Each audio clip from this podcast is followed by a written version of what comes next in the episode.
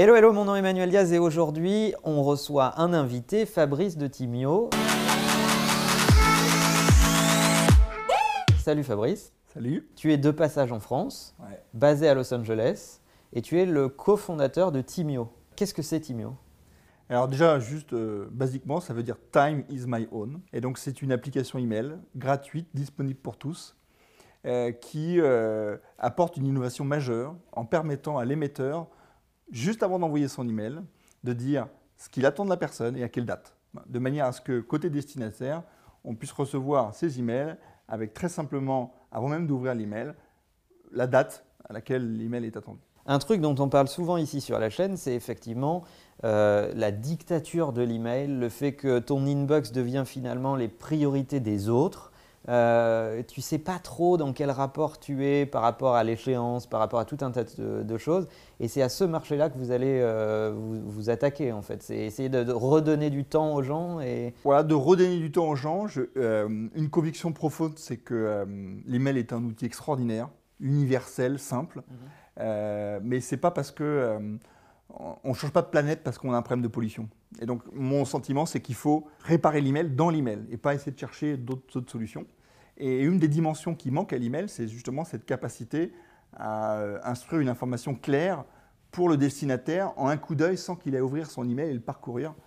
Euh, et c'est vrai que les usages euh, se sont faits de manière un peu empirique et qu'il est temps de revenir à, des- à des- à certains fondamentaux. Et ça vient d'une conviction que, que tu as subie quelque part. C'est ce que. Ouais, alors pour la petite histoire, effectivement, euh, je suis passé plusieurs fois au bord du burn-out, et notamment à cause de cette boîte mail, et notamment euh, après des journées harassantes où euh, euh, tu regardes ton email et tu as 50 emails non lus, et tu décides de, dire, bah tant pis, je vais quand même rentrer chez moi parce que j'en peux plus. Mais tu vis avec la culpabilité de ces 50 emails que tu n'as pas lus. Or, en fait, dans ces 50 emails, il y a peut-être que deux ou trois qui auraient mérité euh, d'être ouverts juste avant de partir. Euh, voilà, c'est ce que j'ai voulu résoudre de manière assez simple en fait. Et si en plus tu as mal paramétré tes notifications, euh, tu, es, tu es rappelé à cette culpabilité 50 fois. Voilà, 50 fois le soir même, exactement. Et alors, tu disais, Timio, c'est gratuit. Euh, c'est quoi le business model? Alors, le business model, on viendra plus tard le temps de la monétisation. Là, on est vraiment dans un enjeu de sensibilisation et d'éducation pour comprendre qu'effectivement, notre comportement est peut-être pas euh, adapté aujourd'hui à un monde dans lequel le smartphone est devenu euh, euh, un outil de notre quotidien qui a dépassé la sphère professionnelle pour empiéter sur la sphère privée.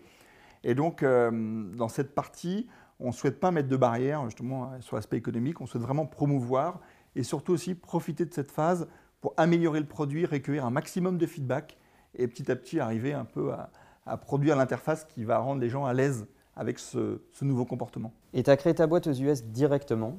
Euh, pourquoi? Pourquoi la créer là-bas? Bah, le projet déjà est très ambitieux et donc j'ai voulu rajouter un, un peu d'audace à l'ambition. Et je me disais que euh, le sujet de l'email est un sujet global et euh, quitte à le tenter, il faut le tenter euh, directement là où sont les acteurs de ce, de- de ce domaine. Et donc, Il y a un savoir-faire quand même dans le soft aux US sur la capacité à marketer, à, à peut-être trouver des ressources euh, qui, qui, euh, qui vous interfacent aux bons endroits. Ah, Je pense qu'il y, a- aussi un écosystème très vertueux dans les conseils, etc. Non Qu'est-ce que tu en penses? Oui, absolument. Alors je dirais que sur notre capacité à produire des interfaces, etc., c'est surtout que les, Américains ont un talent euh, qu'on n'a pas encore, mais qui est peut-être aussi lié à notre langue, c'est qu'ils savent simplifier les concepts, les exprimer clairement et les rendre du coup euh, évidents pour un utilisateur. Et ça, euh, même maintenant depuis 4 ans aux États-Unis, il nous manque cette dimension et, vraiment cet aspect-là. En tout cas pour cet aspect, je trouve que les US ont, un temps d'avance sur nous, euh, très clair.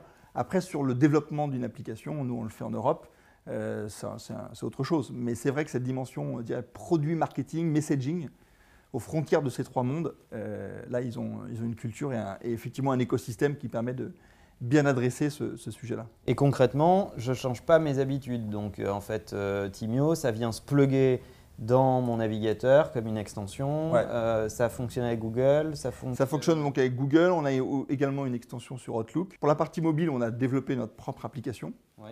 pour permettre effectivement d'aller au bout du concept à travers notre app. Mais sur le desktop, c'est justement l'idée était de, on vient pas changer l'email, on vient juste enrichir d'une nouvelle dimension. Donc on a réussi à l'implémenter au sein de, l'écosystème desktop avec une extension Chrome par exemple. On sait qu'il y a beaucoup de grands groupes qui souffrent de ça. On sait qu'en France, on a cette loi sur la déconnexion, le droit à la déconnexion, etc. etc. Donc tout le monde est conscient qu'il y a un problème autour de ces, histoires de emails qui sont souvent révélateurs de la politique managériale de la boîte d'ailleurs en fait. Euh, et c'est euh, hyper ambitieux de s'attaquer à ça. Et ce qui est amusant, c'est que j'ai euh, démarré la société il y a 4 ans, bien avant qu'il y ait une loi sur le droit à la déconnexion, et qui est venue vraiment, euh, euh, je dirais, valider notre vision. et je pense que les Français ont raison de s'attaquer à ce sujet. C'est un vrai sujet avec des, problèmes réels et sérieux derrière ça, mhm. des histoires de burn-out, comme je, comme je l'évoquais.